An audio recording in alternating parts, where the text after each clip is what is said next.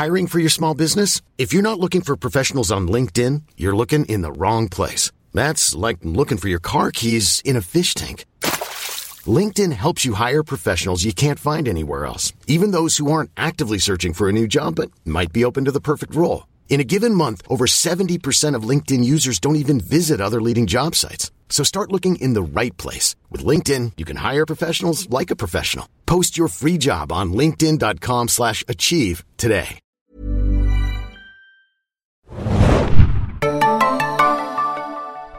Herzlich willkommen, liebe Serienjunkies, zu einer neuen Ausgabe des Serienbiz Podcast. Ich bin heute in Berlin und habe einen ganz lieben Gast mir gegenüber sitzen. Und zwar geht es heute um acht Tage. Stell dich doch einmal bitte selber vor. Hallo, ich bin Christiane Paul und spiele in acht Tage die Susanne Steiner. Sag doch einmal ganz kurz für die Zuhörer, die den Piloten noch nicht gesehen haben, worum geht's in acht Tagen? Was passiert in acht Tagen? In acht Tagen schlägt ein Meteorit in Südfrankreich ein und wird sozusagen durch den Aufschlag ganz Europa vernichten. Also Europa ist dem Untergang geweiht und ich spiele die Mutter von zwei Kindern, ähm, die Frau von Marc Waschke in der Serie Uli Steiner und wir versuchen diesem Aufprall des Meteoriten zu entgehen und fliehen nach Russland. Und es fängt ja auch gleich damit an, dass ihr durch den Wald lauft, beziehungsweise gleich auf der Flucht seid. Ähm, wie war das? Wo habt ihr gedreht und wie anstrengend war es? Ähm, wir haben vor allen Dingen in Berlin und Brandenburg gedreht. Wir, äh, und ich glaube, irgendwer war noch in München am Ende. Ich weiß es gar nicht mehr genau. Insgesamt waren es 78 Drehtage. Wir sind ja ähm, sehr ensemblig, also es ist ein großes Schauspielerensemble ähm, dabei, ein tolles Schauspielerensemble dabei. Und die Dreharbeiten hatten es schon in sich, weil man sich natürlich vorstellen kann, wenn in acht Tagen die Welt untergeht, dann wird es doch ähm, einige heftige Auseinandersetzungen und damit Szenen geben. Ich fand ja sehr schön, zum einen spielst du ja eine, eine Ärztin und du bist ja auch Privatärztin oder eigentlich Ärztin. Ähm, war es das erste Mal, dass du eine Ärztin spielst oder beziehungsweise konntest du auch ein bisschen Tipps geben, was man, wie man das so richtig macht? Denn gleich im Piloten kommst du ja zum Einsatz. Äh, medizinisch? Ähm, ja, also ich bin schon lange aus dem Beruf raus, schon seit 15 Jahren, aber es gibt natürlich gewisse, sag mal, Fähigkeiten, die man irgendwie hat. Aber es gibt eine ärztliche Beratung immer am Set. Das äh, hilft mir auch persönlich sehr, weil ich eben schon so lange nicht mehr ähm, als Ärztin arbeite. Aber ich habe sogar noch mal für den Film jetzt so drei Tage äh, hospitiert in meiner ehemaligen ähm, Abteilung, in der Charité, wo ich gearbeitet habe, um noch mal so ein bisschen so einfach noch mal so die Atmosphäre zu schnuppern. Das war ganz, ganz schön. Aber das war Zufall und hin und wieder spielt man eben doch eine Ärztin. So, so ist es eigentlich. Aber wie war das denn dann in der Charité, wenn auf einmal man liegt da und auf einmal kommt Christiane Paul rein und sagt, äh, äh, sie schaut mal vorbei und lernt ein bisschen? Ist das irgendwie aufgefallen oder hat man dich nicht erkannt? Nee, man, man darf nicht vergessen, die Patienten oder auch die Kollegen haben ja dann irgendwie ihren ganz, ihre ganz eigenen Probleme und ähm, ich kann mich ganz gut so unsichtbar machen, glaube ich. Also das ist keinem aufgefallen, das war auch ganz gut so und ähm, ansonsten war es einfach schön, in meiner, auf meiner alten Station wieder zu sein und all die altbekannten Gesichter zu sehen. Es war ganz komisch, weil man, es war so ein bisschen so, als wäre man gar nicht weg gewesen. Es war ganz schön. Jetzt haben, äh, kurz die Frage muss ich noch stellen. Ähm, es bekommt ja auch jemand einen Bauchschuss mit einer Schrotflinte, Flinte, glaube ich, im Piloten. Kann man das wirklich überleben auf so kurze Distanz? Äh, nee. Das war schon ein bisschen merkwürdig, oder? Dass der noch lebt danach? Nee, der kann schon noch einen Moment überleben, aber er wird dann sterben. Sterben, ne? Okay. Ich mir jetzt mal aus. genau. Das Interessante bei acht Tagen ist ja auch, dass äh, wir dann relativ schnell wieder zurück äh, nach Berlin eigentlich kehren. Ähm, die Evakuierung hat ja scheinbar stattgefunden. Ähm, ich sehe auch, dass ihr in den, in den Piloten und auch in der ersten Folge sehr oft an bestimmten Locations gedreht habt. Es gibt jetzt aber nicht so das super große Chaos. Ich war eigentlich eher erstaunt, wie wenig Chaos es gibt in Berlin. Wie viel hast denn du schon gesehen? Wir mussten, Pflicht, zwei Folgen sehen. Aber ich habe sie sehr gern gesehen. Dann guck mal weiter. Ah, okay, also es geht noch richtig heiß her sozusagen in den Okay. Noch eine Frage habe ich. Ihr steigt dann ja auch relativ oder versucht zumindest auf einen Zug zu kommen. Ähm, ich habe mich ja ein bisschen gewundert, warum nichts dagegen, aber warum, sage ich mal, die Mutter die Rucksäcke werfen muss nach oben und der Vater auf dem Zug sitzt und die Rucksäcke fängt. Würde man nicht normalerweise das eher umdrehen, drehen allein physisch? Ich weiß nicht, ich glaube, das ist einfach der Situation geschuldet. Ich glaube, da hat man irgendwie nicht viel nachgedacht. Und es gibt irgendwie so auch so einen dramaturgischen Grund, dass, dass Susanne nicht mit auf den Zug kommt, ja, und das, das haben wir sozusagen so gelöst. Und ich glaube auch, dass, was man sich, glaube ich, klar machen muss, ist, dass die Ratio echt oft versagt in solchen Notsituationen und man nicht mehr wirklich nachdenkt, sondern einfach so guckt, der Kleine ist oben mit dem Vater. Also ich glaube, da muss man sich ein bisschen frei machen von politisch korrektem, äh, moralischen Vorstellungen, sondern da geht es einfach darum, schnell eine Lösung zu finden für eine Situation. Und es gab dazu noch eben diesen dramaturgischen Grund, dass Susanne nicht mit auf den Zug kommt. Ich hätte ja auch gesagt, wirf mir noch meinen Rucksack runter. Mein Rucksack.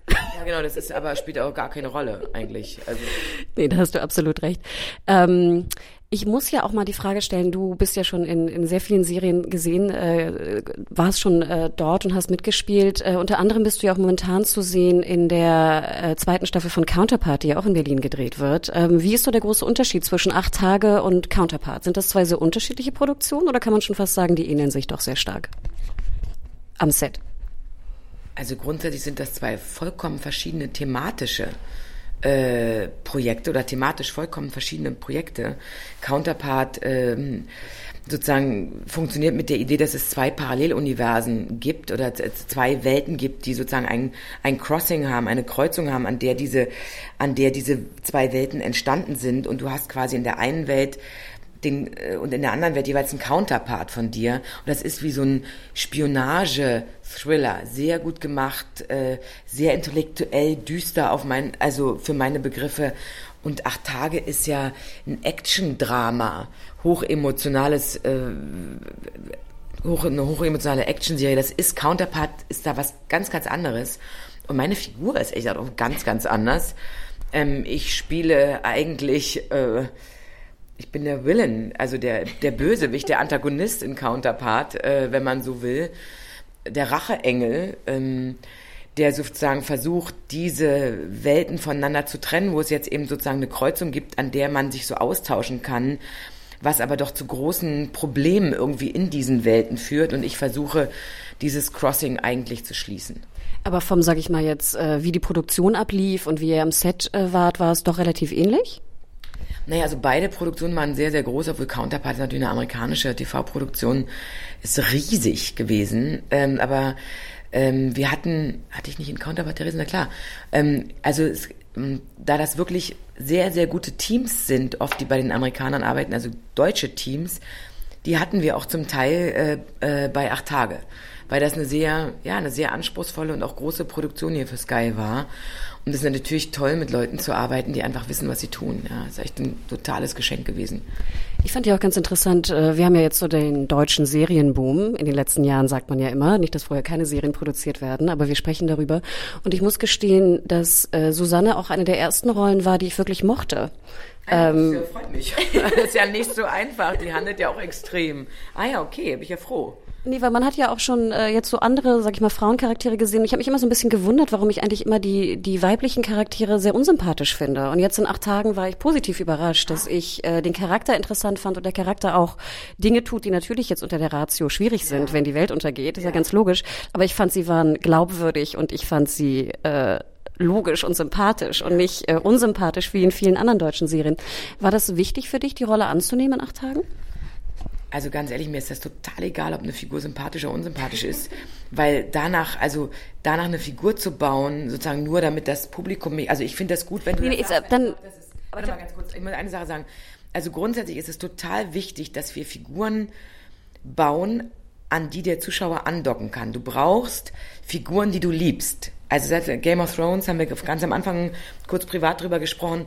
Du musst in all diesem Chaos, in diesem Wahnsinn, in dieser Schlechtigkeit der Welt brauchst du Figuren, die du liebst und denen du folgst. Also das ist sozusagen wichtig. Das hat aber sehr viel, das kann ich nicht entscheiden. Das hat was mit der, mit dem Drehbuch und mit den Dramaturgien zu tun, ja.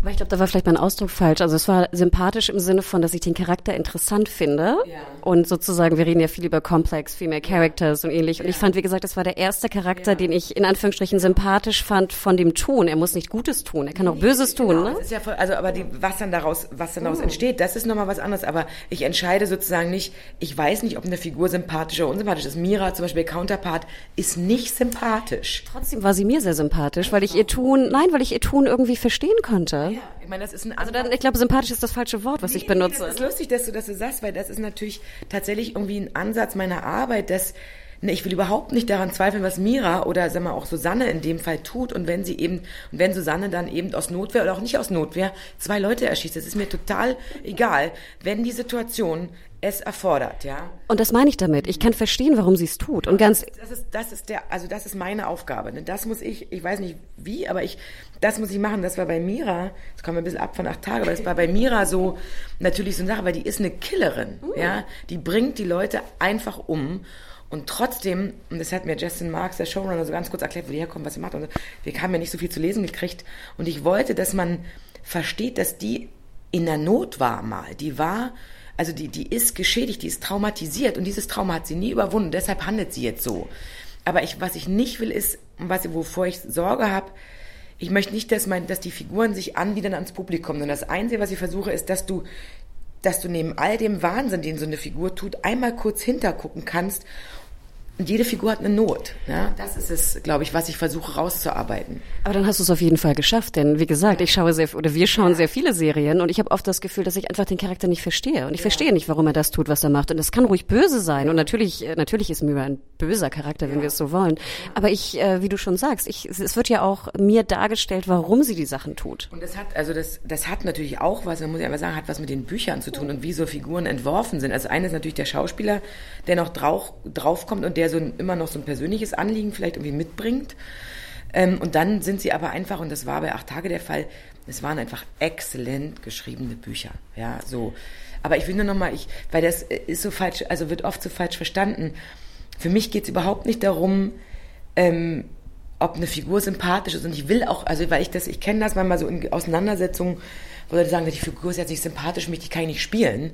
Das interessiert mich null, ja, sondern für mich muss es spannend sein. Mira war total super und Susanne eben sozusagen mit all dem, die hat noch eine Affäre, die versucht hat, zwischendurch denkt sie, ob sie ihre Kinder vergiftet. Also die macht noch so viele Sachen, du musst das weiter gucken. Nee, aber ich glaube, das ja. ist auch der, das Problem. Ich glaube, ich definiere sympathisch eher im Sinne von, dass ich auf einer emotionalen Ebene verstehe, warum der Charakter das tut, was er macht. Und das ist für mich eigentlich Sympathie, ja. also emotionale Sympathie ja. und nicht halt im Sinne von, sie ist so super gut. Das interessiert mich ja überhaupt nicht. Weißt du das, genau. genau. Nee, nee, ich habe dich schon total richtig, ich habe dich total richtig verstanden. Und das ist, ähm, wie gesagt, ich glaube, das hat was damit zu tun, wie die Figuren geschrieben sind, wie weit man auch wirklich als spiel dich nicht runter. Ich finde, du machst nee. einen super Job. Also beides, beides muss ja auch nee, passen. Das ne? klar, und das, das ist eben das der Auftrag, ne? Das irgendwie zu verstehen und glaubwürdig zu machen und authentisch für seine, für seinen Charakter äh, zu machen. Und ja, so. Schön, freut mich. Ich muss trotzdem noch einmal kurz die Frage stellen. Wir haben ja leider jetzt vor, ich glaube gestern oder vorgestern erfahren, dass es keine dritte Staffel offiziell von Stars gibt. Ähm, dass man jetzt aber hofft, dass die Fans natürlich und alle, ne? Wir sind große Fans. Wir versuchen auch noch mehr zu machen. Ähm, wie hast du die, die Nachricht bekommen? Also wann hast du sie bekommen und ähm, was denkst du, was passieren wird? Drückst du die Daumen für Amazon und Netflix? Netflix, die sind gerade hier übrigens. Ja, ich, ich, weiß, Netflix, mit denen habe ich ja auch was in Planung. Ähm, also mich hat, äh, Justin hat mir geschrieben vor zwei Wochen äh, einen total tollen, liebevollen Brief und noch äh, zwei andere ähm, junge Frauen, die sozusagen die Drehbücher mitentwickelt haben, äh, Gianna und Aaron. Und ich war mit denen echt eng irgendwie auf eine Art, dann doch so im Laufe dieser Zeit. Und bin total traurig natürlich, weil ich die Arbeit absolut geschätzt habe. Meine Kollegin Olivia Williams, mit der habe ich gedreht. Hast du die schon fertig geguckt, die zweite Staffel? Okay. Die zweite kommt, glaube ich. Also, Nee, der, also der, das Finale kommt noch, glaube ich. Das, das ist von der zweiten. Ja, das ist noch ausgestrahlt worden. Nee, du guckst über Stars oder worüber guckst du? Genau, über Stars TV ja. wir gucken on Blog. Sorry, ich muss noch warten, okay, bis alles, alles da ist. Achso, guck mal, also okay, na dann viel Spaß. Das wird eine sehr große Überraschung. Ähm, und ähm, also ne, mit Olivia Williams, Nicholas Pinnock, also es war eine fantastische Arbeit und ich hoffe, hoffe, hoffe, hoffe sehr, dass sie ein anderes Network finden, für die sie es produzieren. Ähm, weil wir haben fantastische Kritiken bekommen, tatsächlich nur zu wenig Zuschauer, aber ich glaube, dass es für Stars eben das falsche Programm war, weil es ist sehr, sehr anspruchsvoll, es ist wahnsinnig gut gemacht. Mhm. J.K. Simmons und Olivia, allein deswegen kann man sich das angucken, weil die so toll sind, finde ich. Wir drücken ganz fest die Daumen. Allerletzte Frage, dein letzter Binge, eine Serie, die du gesehen hast und dich komplett fasziniert hat? Äh, Black Earth Rising auf äh, Netflix. Super, vielen Dank, Christiane.